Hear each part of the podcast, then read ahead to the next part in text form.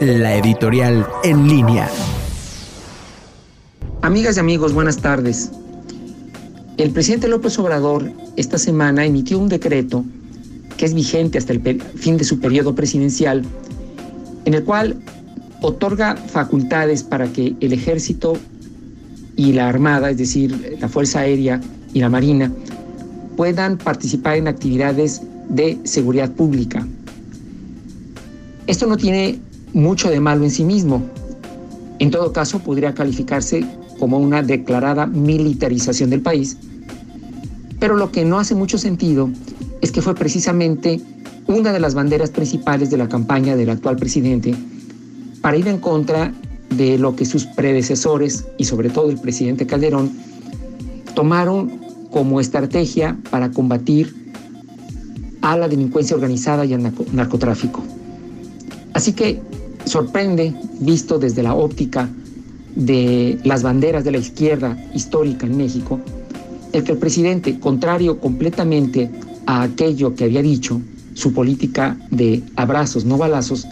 ahora olvide los abrazos y tenga que regresar a los balazos.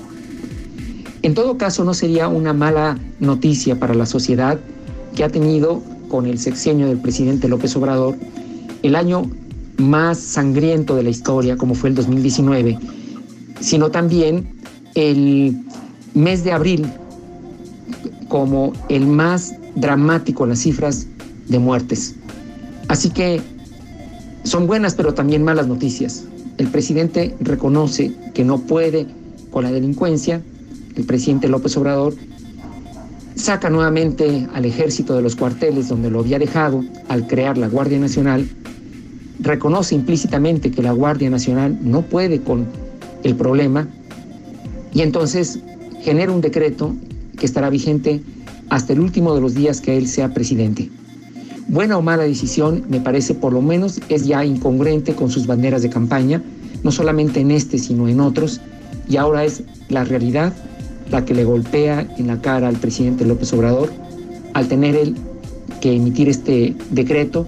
quizás también con presiones de los Estados Unidos, quizás también por el resultado impresionante de pasar a la historia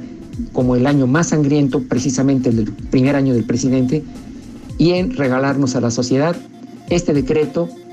que muchas voces de la oposición llaman ya la inminente militarización y, por qué no reconocerlo, el fracaso de la política de abrazos no balazos.